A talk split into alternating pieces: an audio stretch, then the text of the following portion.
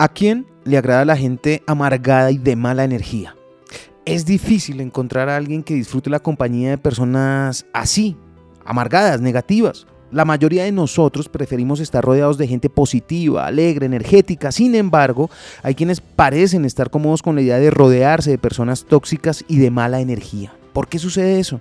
Una posible razón es que algunas personas sienten que necesitan ser el centro de atención y buscan rodearse de individuos con personalidades menos positivas para destacarse. De esa manera pueden sentirse más valorados y apreciados en comparación con aquellos que están constantemente en una actitud positiva y optimista.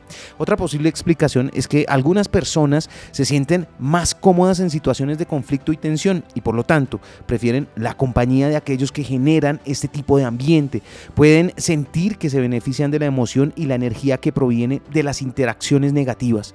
Pero ojo, Rodearse de personas negativas y tóxicas puede ser dañino para la salud mental y emocional de uno. Esas personas pueden influir en nuestras emociones y pensamientos y hacernos sentir ansiosos, deprimidos o irritados. Por lo tanto, es importante ser consciente de las personas que nos rodean y elegir compañías que nos hagan sentir bien y nos apoyen en nuestras metas y objetivos. Ahora, si tú eres la persona amargada y de mala energía, es importante que tengas en cuenta que puedes cambiar tu forma de ser y tus interacciones con los demás.